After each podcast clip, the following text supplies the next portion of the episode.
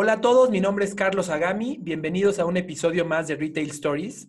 El día de hoy, eh, en toda nuestra cruzada por aprender un poco más de cómo enfrentar esta transformación digital obligada que tenemos que hacer dadas las circunstancias del mercado en el que vivimos, tengo frente a mí a Elvira Montero. Elvira es cofundadora de B-Sale. Ella es eh, emprendedora Endeavor desde 2014, fue seleccionada en Estambul. Eh, Elvira construyó eh, esta plataforma que se llama B-Sale, que es una plataforma de venta omnicanal, multicanal más bien. Eh, ella se dedica, entre otras cosas, a ordenar procesos de venta para permitirle a las empresas vender en múltiples canales y ha tenido muchísimas experiencias al respecto. Tiene más de 6 mil clientes entre eh, los países de Chile y Perú. Y bueno, nos, nos regala este tiempo para compartirnos sus perspectivas y sus experiencias acerca de cómo poder alcanzar el éxito en esta transformación digital. Elvira, muchísimas gracias por el tiempo, de verdad. Súper. Pues muy bien, Elvira. Eh, si te parece bien, me gustaría iniciar con la primera pregunta.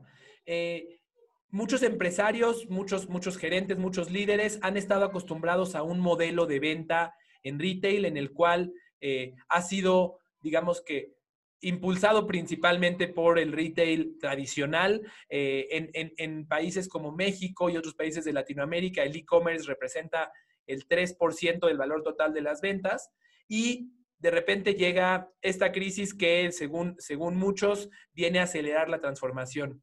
Desde tu perspectiva, ¿Qué cambió por esta crisis? Perfecto. Mira, primero que todo me gustaría agradecer la invitación que me hace eh, hoy día, porque eh, la verdad es que nos permite compartir experiencias y aprender muchas cosas, ¿ya? Eh, ¿Qué es lo que ha cambiado por esta crisis? La verdad es que el mundo cambió en miles de aspectos y yo voy a tocar los relacionados justamente a la venta, que es lo que estás describiendo, Carlos, ¿ya? Em, si nosotros hoy día eh, sacamos una foto del escenario, la gente em, está em, en cuarentena en sus casas, tiene más tiempo, ¿ya? Eh, y el comercio no está abierto, ¿ya? Generalmente la gente está todo el día corriendo de la pega a la casa, trabajando el día completo, eh, sin mucho tiempo, exigiendo inmediatez, queriendo comprar sus cosas ahí en el minuto, y hoy día la verdad es que estamos todos eh, trabajando desde las casas con más tiempo, obviamente ya no pierdo todo ese tiempo que perdía en desplazarme eh, y no hay ningún mall abierto, ningún comercio abierto, ¿ya? Y la gente eh, quiere seguir comprando cosas. Entonces, eso presenta un desafío gigantesco a todo el retail porque nos obliga a reinventarnos, necesitamos vender de otra forma, ¿cierto? Y me gustaría ponerles eh, dos ejemplos eh, para que me puedan entender esto. Em, un ejemplo tiene que ver que, eh, con una empresa de babysitter, ¿ya? que comenzó la crisis del coronavirus y dijeron, estamos liquidados, vamos a tener que cerrar el negocio, no vamos a poder hacer más babysitter. Em, hasta que se les ocurrió reinventarse. Dijeron, esto no puede ser, nosotros tenemos que seguir adelante, ¿qué podemos hacer para cambiar esto? Y decidieron eh, levantar una plataforma online para acompañar a los niños, entretenerlos y enseñarles, llamada Nanify, y sus ventas aumentaron, aumentaron, aumentaron. Lo mismo le pasó a una empresa de miel que vendía suplementos, miel eh, envasado en sachet para eh, deportistas de alto rendimiento, de manera que en las carreras pudieran ir consumiendo energía. Y por supuesto con el coronavirus se anularon todas las carreras, se suspendieron y estaba desesperada, ¿qué hago con todo mi producto? No tengo a quién venderle y decidió reinventarse, eh, incursionar en el comercio electrónico y em, dar un vuelco y mostrar su producto como un suplemento alimenticio que mejora las defensas, la miel es bactericida, entonces logró reinventarse y hacer todo un cambio, ¿ya? Y en ese sentido es sumamente importante entender que aquí eh, las empresas que van a ser capaces de seguir adelante van a ser aquellas que se adecúen a la situación, ¿ya? Yo soy de la teoría que todos podemos adecuarnos eh, y reinventarnos y buscar la forma de salir adelante. Faltan ahí eh, solamente las ganas, investigar, estudiar cómo lo están haciendo otros para poder salir adelante de esta crisis, ¿ya? Y en ese sentido hay un estudio del MIT eh, muestra que eh, las empresas que combinan el, canal tradicional de las tiendas y el retail eh, con sus sitios web y venta online son aquellos que perciben el mayor valor, ¿ya? o sea, las marcas que tienen una combinación de canales son las que logran capturar el mayor ticket promedio, ¿ya? Entonces, ¿eso qué nos dice? Que, ojo, esta tendencia ya venía en un tremendo aumento. El coronavirus nos obliga a eh, comprimir en cinco meses lo que íbamos a hacer en cinco años, pero el e-commerce vino y vino para quedarse. Muy bien, muchas gracias. Déjame preguntarte algo. Eh, dentro de esta transformación, desde tu perspectiva, ¿todas las empresas pueden transformarse o, habrá, o habrá empresas que seguramente van a perecer en esta situación y quiénes son? Perfecto. Mira, en ese sentido, eh, yo te diría que la mayoría de las empresas puede reinventarse, ¿ya? Em, pero claramente hay algunas que están mucho más complicadas, ¿ya? Eh, les cuento que eh, hay un sitio web que se llama Stackline que comenta las categorías que más han crecido en este tiempo de coronavirus eh, les voy a nombrar las top 10 que están relacionadas a todo lo que tiene que ver con salud, eh, alimentos. Em, tenemos eh, guantes de látex, remedios para la gripe, coronavirus, todo, lo que tiene que ver con salud, alimentos empacados, fruta em, en, en sachet también. Eh, y llama la atención eh, máquinas para hacer pan, obviamente nadie puede salir a comprar pan y tampoco les da confianza, máquinas para entrenar en casa, hacer ejercicio, eh, monitores de computadores, escritorios, comida para perro, nadie puede salir a comprar la comida para el perro, juguetes para niños, tinturas para teñirse el pelo en casa, etcétera, ¿ya? Eh, en ese sentido, eh, todos esos negocios tienen una tremenda oportunidad y obviamente todos los negocios que están relacionados más a las experiencias em, y a, lo que son, a lo que es el turismo, viajes, etcétera, eh, tienen una tremenda dificultad al respecto y van a tener que transformar sus negocios. Ahí estamos pensando también en todo lo relacionado al turismo, por ejemplo, maletas, eh, mochilas, cámaras de fotos, eh, los autos, eh, etcétera. Todo lo que tiene que ver con outdoor camping, etcétera, va a estar bastante más complicado en esta, en esta época. Muy bien, me queda, me queda muy claro. Ahora, cuéntame algo. En esta, en esta transformación que se dice muy fácil y ahora se ha convertido como en la palabra de moda, y, en, cualquier eh, comunicación, noticia, post que veas acerca de, bueno, del entorno empresarial, en todo se escucha que la crisis es oportunidad, que es momento de transformarse, pero de repente puede ser abrumador para un empresario escuchar, eh, pues, tal nivel de exigencia de transformarte cuando no realmente estás preparado para hacerlo. La mayoría de los empresarios no han tenido que transformarse de esta manera nunca. Nunca han tenido que transformarse de una forma tan radical eh, en su experiencia. Eh, porque independientemente de que han existido crisis en el pasado, eh, generalmente no han implicado un cambio de los modelos de negocio, o no, no, para la mayoría, obviamente han habido casos en los que sí. Desde tu perspectiva, ¿qué se necesita en una organización para alcanzar con éxito esta transformación, seguir vivo y crecer después de esto? Porque sabemos que no se termina todo esto cuando se termina la cuarentena, esto, como dices, aceleró los cambios en el comportamiento del consumidor y pues ahora llegamos a un mundo nuevo. ¿Qué necesita una empresa para transformarse con éxito? Súper buena pregunta, Carlos. La verdad es que lo primero que me gustaría contestar en relación a esta pregunta es que em, esta transformación es algo de vida o muerte, ¿ya?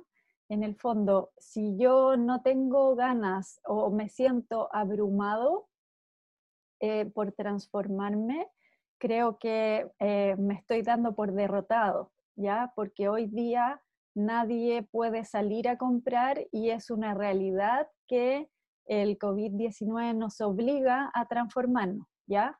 Y en ese sentido, si nosotros pensamos, todo el comercio viene de siglos y siglos eh, trabajándose, está en el inconsciente colectivo de todo el mundo, eh, y eso nos obliga a hacer eh, un esfuerzo gigantesco, porque todos los comerciantes saben, se manejan, mi papá, mi abuelo, mi, todo el mundo sabía cómo comercializar productos y servicios de la forma tradicional. Y el e-commerce es algo súper nuevo y eso nos obliga a, hacer cambios. Pero estos cambios, la verdad es que van a implicar, em, como te digo, la permanencia de mi negocio en el futuro, ¿ya? Porque eh, es un cambio necesario eh, eh, que se transforma al final en una tremenda oportunidad para los que eh, lo ven con optimismo, ¿ya? Entonces, en ese sentido, yo veo que es algo de subsistencia, porque tampoco es un minuto que llega ya, dejo de emprender y mejor me empleo, porque la tasa de desempleo es algo gigantesco. Entonces, más vale ponerse las pilas y trabajar en esta transformación y, aprender. Y ahí es bien importante entender que el e-commerce tiene muchas ventajas, ¿cierto? Eh, tú vas a poder acceder a mucho más clientes, no solamente los clientes que vienen a visitarte hoy día tu tienda, vas a tener un público, una audiencia mucho más grande, vas a estar abierto las 24 horas. Recuerda que hoy día la gente trabaja gran parte del día, entonces no tiene tiempo para ir a comprar a tu tienda y en la tarde, en la noche, em, cuando era el mundo normal, llegaba a su casa y quería comprar productos y servicios y tú vas a estar abierto las 24 horas si tienes un comercio electrónico, una tienda online. Vas a tener menos costos porque vas a eh, pagar menos en arriendos de locales comerciales, quizás vas a tener una tienda un poco más pequeña con los productos que más se venden y por internet eh, mostrar tu colección completa eh, vas a tener que pagar menores márgenes de contribución en aquellos intermediarios con los cuales llegabas a los clientes finalmente, ¿cierto? Em, lo cual te va a permitir escalar mucho más rápido tu negocio, ¿ya? Y es importante entender que hay eh, ciertos desafíos o desventajas del e-commerce que hay que tenerlos muy presentes porque eh, lo que hacen es presentarnos una dificultad adicional que tenemos que sortear. ¿En qué estoy pensando? Por ejemplo, en la barrera de la confianza. El cliente ya no va a mi tienda, no puede ni tocar ni ver las cosas. Entonces, ahí la información que yo entregue en mi sitio web va a ser súper relevante porque tengo que dar esa confianza al cliente, ¿ya? Y ahí hay montones de tips y cosas que ayudan, como poner reviews, comentarios de clientes, también no pueden ni tocar los productos ni verlos, entonces va a ser muy relevante que las fotos sean súper buenas, tener por lo menos tres fotos por producto eh, y las descripciones. Eh, súper relevante. Hay empresas que tienen, aumentan su tasa de conversión y de compra considerablemente cuando tienen buenas eh, descripciones de producto, ¿ya? Y también vamos a tener que sortear una dificultad técnica, vamos a tener que evangelizar con respecto a las ventas por Internet, porque si solo un 3% de los clientes hoy día en México compra por Internet, tenemos que educar a ese 97% y enseñarle. Entonces, todo el material que yo pueda incorporar va a ayudar muchísimo a que mis clientes puedan concretar esas ventas, compras, quiero. Muy bien, muy claro, muy claro, te agradezco mucho. Oye, dime algo, ¿cuáles, ¿cuáles serían las estrategias digitales que van a ser, que hacen que una empresa sea exitosa en, este, en esta transformación. Déjame eh, parafrasear esa pregunta. ¿Por dónde empiezo? Vamos a suponer que tomé la decisión, estoy dispuesto a transformarme eh, y siempre he sido un comerciante tradicional. ¿Por dónde empiezo? Perfecto, súper. En ese sentido, yo les recomendaría seguir al menos seis pasos, ya que se los voy a describir ahora. Pero antes de eso, eh, me gustaría que entendieran el e-commerce como un ecosistema. ¿Ya? Para realmente generar valor, yo no solamente tengo que vender, sino que tengo que ser capaz de cumplir lo que prometo. Entonces, tengo que una pata de cuatro mesas, donde para generar realmente el valor y la estabilidad tengo que lograr vender. Para eso atraigo público que se interesa, me compra. Tengo que ser capaz de recaudar. Entonces ahí las pasarelas de pago van a ser súper importantes tengo que ser capaz de despachar. Me compraron, ahora tengo que entregar todos los productos. Ya no vienen los clientes a mi tienda a buscarlos, sino que tengo que enviarlo. Ahí las relaciones con los operadores logísticos van a ser fundamentales y fidelizar a este cliente para que no me compre solo una vez, sino que sea un cliente recurrente que me esté comprando eh, de tiempo en tiempo. ¿ya? Eh, ¿Cómo parto? Súper buena pregunta. Eh, vamos a hablar de estos seis pasos para partir. y ahí lo primero es elegir el dominio. ¿ya? El dominio es tu dirección, así al igual como tú tienes una dirección en tu local comercial en el barrio X, tu dominio va a ser la dirección web que van a tener los clientes para comprar eh, eh, tus productos, ¿ya? Y ahí hay múltiples empresas que venden dominio, yo les puedo mencionar GoDaddy, en México seguro que hay varios eh, actores famosos y que atienden muy bien para comprar el dominio. Segundo punto, elige la plataforma de comercio electrónico que vas a tomar. Y ahí yo les voy a mencionar eh, algunos factores que tienen que tener en cuenta, importantes, eh, a la hora de elegir la plataforma. Preocúpense de que la plataforma se vea bien en celulares, porque la mayoría de los clientes los van a encontrar en celulares, que tenga herramientas de marketing, o sea, que tenga la posibilidad de carro abandonado, cupones de descuento, eh, conexión con redes sociales, eh, que cargue rápido. Tienes solamente 5 segundos para enamorar a tu cliente. Si tu página se demora más de 5 segundos, lo perdiste completamente, ¿ya? Que aparezca en los buscadores. O sea, si tú vendes zapatillas, que tu plataforma te permita aparecer en los primeros lugares de Google cuando alguien escriba busco zapatillas negras, que aparezcas. Que tengas soporte local. Es súper importante que esto es nuevo para ti. O sea, tirarse a la piscina sin saber nadar es eh, un fracaso, ¿ya? Entonces lo que tú buscas es alguien que pueda contestarte las preguntas, que te ayude, que puedas llamar por teléfono, escribir un WhatsApp y que te contesten, porque todo esto es nuevo para ti, ¿ya? Que te permita conectar pasarelas de pago presentes en tu país, ¿ya? Eso también súper relevante, no elijan una plataforma eh, de un mercado muy lejano que no tiene conexión a las pasarelas de pago del país donde ustedes están, que te permita conectarte con operadores logísticos. Conversamos que esto es un ecosistema, no me sirve de nada vender si no puedo despachar, ¿ya?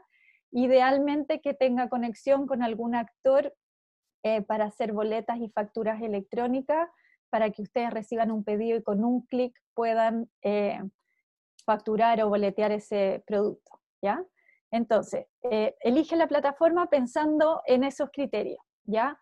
Eh, tercero, contrata pasarelas de pago. Tienes que generar ahí los contratos y los contactos con las pasarelas de pago. Hay muchas pasarelas de pago que tienen las cosas bien automatizadas y que puedes activarlas por internet, ¿ya? Em, cuarto, sube tus productos y descripciones usando nombres representativos ahí es bien importante que generalmente los emprendedores utilizan nombres de sus productos súper entretenidos, pero muy poco descriptivos, ¿ya? Eh, y eso hace que eh, cuando los clientes, tus clientes te busquen en Internet, no te encuentren, ¿ya? Por ejemplo, si viene una clienta que está buscando un chaleco de lana merino eh, rojo, ¿ya? Em, si tú le pones a ese chaleco eh, un nombre de mujer, por ejemplo, em, chaleco Sofía, y no tiene ninguna descripción, o, colección eh, Sofía, eh, prenda, Sofía, no sé cuánto, no te va a encontrar cuando te busques. Entonces, si tú le pones chaleco, lana merino, rojo, con el nombre entretenido que quieras ponerle después, cuando te busquen va a aparecer al tiro tu producto, ¿ya? Eh, y en sexto, en quinto lugar, tendríamos generar siempre ofertas y promociones. Los clientes no se resisten a las ofertas y promociones, en Internet tampoco, así que eh, no lo olvides, eh, considéralo. Y por último, hacer publicidad digital. Ahí, Carlos, la gente piensa que por subir un sitio web va a comenzar a vender más, y no es así. Esto es lo mismo que abrir una tienda en un local comercial donde si yo no le pongo un cartel afuera, si no hago una inauguración, si no invito a los clientes a visitarme, no voy a vender nada y nadie va a saber que existo. Esto es lo mismo.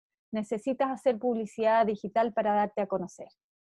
Muy bien, me, queda clarísimo y te agradezco muchísimo el, paso a paso. Creo que va a ser muy valioso para muchos. Eh, muchas muchas eh, personas eh, que vienen del modelo de negocios tradicional, cuando escuchan el modelo de negocios digital dicen, ah, qué fácil. Entonces, como decías, monto mi página, pongo los productos, subo los pies a la mesa, me duermo un rato y veo cómo cae el dinero en la cuenta. Eh, nunca ha sido fácil, pero en el momento en el que hay mucha más competencia, como se espera que haya ahora, porque ahora muchos van a, entrar en este, en este juego, eh, pues la probabilidad de falla también es mucho mayor. La probabilidad de que esto no funcione también es mucho mayor. Desde tu perspectiva y en tu experiencia con estas 6.000 experiencias de, implementación de este, de este modelo, ¿cuáles son los principales errores que hacen que el modelo no funcione, que la empresa no venda o que no tenga los resultados que esperaba? Ya, súper buena pregunta.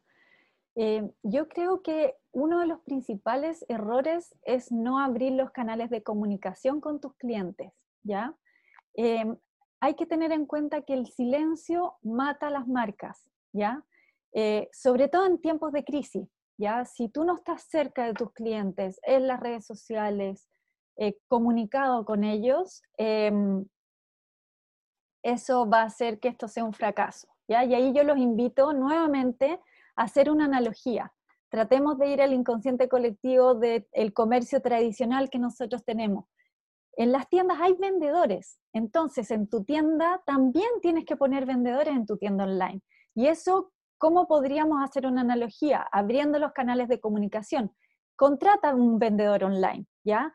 ¿Cómo? Teniendo en tu sitio web abierto el WhatsApp, eh, el Messenger con las redes sociales, el teléfono siempre a la vista. De manera de que si el cliente tiene cualquier duda, escribe en el chat ahí, a ver, quiero saber cómo es este, em, este chaleco rojo, como estábamos dando el ejemplo anteriormente. O sea, la comunicación realmente es importante. Hay varios tips también. Existen marcas que tienen WhatsApp en el sitio web que cuando tú haces clic vas a un grupo de WhatsApp donde hay más de un vendedor que está atendiendo a eh, los clientes. Entonces, tú recibes la pregunta del cliente y le dices, te voy a atender por interno, eliminas ese contacto del grupo y ya tengo un vendedor atendiendo a un cliente que no solamente le está respondiendo las dudas, sino que con su habilidad comercial le está vendiendo más productos. Y le dice, oye, ese chaleco te quedaría súper bien con estos zapatos, por ejemplo, etcétera. Muy bien, muy bien. Entonces, ese, es uno de los principales errores, el hecho de, mantener el silencio, de no tener contacto con el cliente pensando que solamente tendré una plataforma hablando directamente con mis clientes. Exacto. comprender que siguen siendo humanos eh, y que les interesa interactuar con humanos en caso de que lo necesiten. Claro, eso es un punto muy importante y como te decía, la comunicación está demostrado, hay un estudio que muestra cómo la probabilidad de éxito en el contacto baja un cuatro minutos. O sea, si yo me demoro en contestarle a este cliente y le contestó al día siguiente, él ya compró en otra parte, o sea, en el lugar que ya me contestaron la pregunta, ¿te fijas? Entonces yo te diría que ese es un tremendo problema que existe hoy día. Un segundo problema que yo podría describir eh, tiene que ver con una falta de contenido en el sitio web, lo que les decía anteriormente las fotos y las descripciones son súper relevantes. Hay empresas que aumentan su tasa de conversión, casi que contratan copywriter para escribir descripciones de producto y eso es al final un vendedor online que va a estar ahí encantando al cliente porque los clientes no compran productos porque quieren tener más, más y más. Ellos compran porque quieren eh, sentirse identificados, quieren pertenecer a una tribu, están buscando algo más, no solamente la materialidad del producto que yo estoy comprando.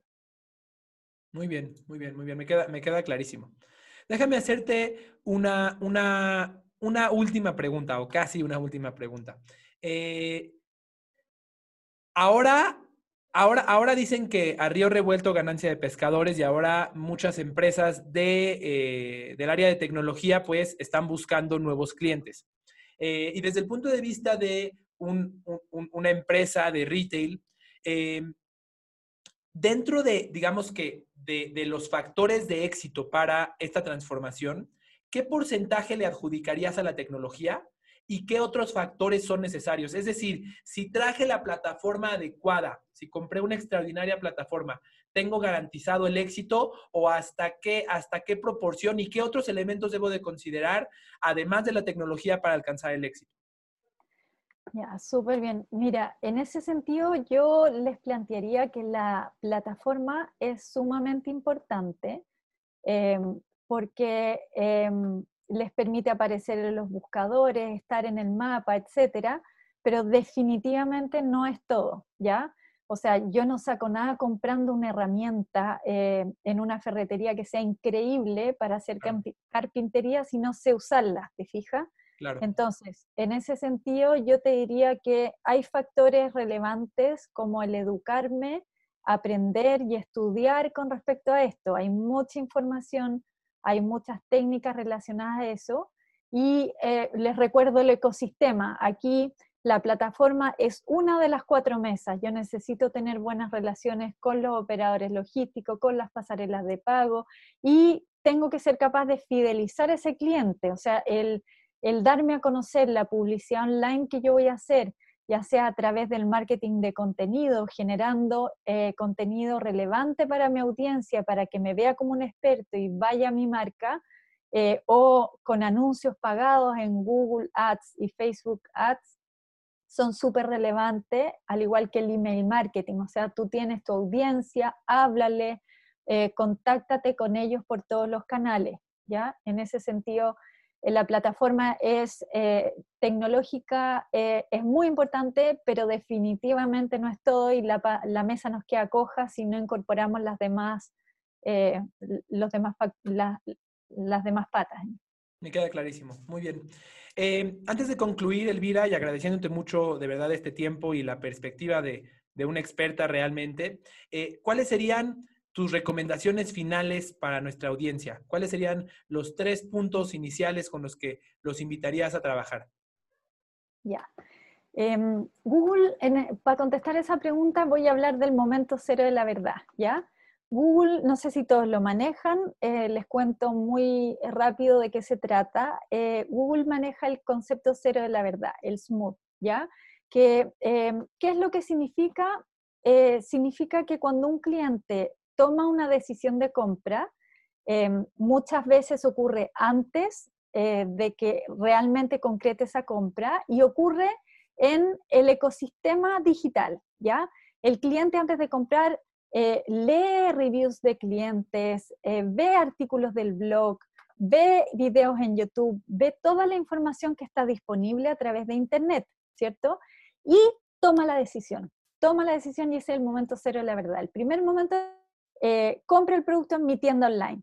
Segundo momento, la verdad, cuando lo recibe y vive la experiencia. ¿Y qué es lo que buscamos? Nosotros buscamos que este cliente me recomiende, ¿ya? Y se genere este tercer momento la verdad, que es cuando el cliente me recomienda y se transforma en el momento cero de la verdad de otro y comienza nuevamente el ciclo, ¿ya? Entonces, en ese sentido, yo les recomendaría, deleiten a sus clientes, háganlos tener una experiencia inolvidable para que les vuelvan a comprar, los recomienden y eso va a ser la, mayor, la mejor inversión que pueden hacer porque el cliente va a volver, los va a recomendar y va a generar un círculo virtuoso, ¿ya?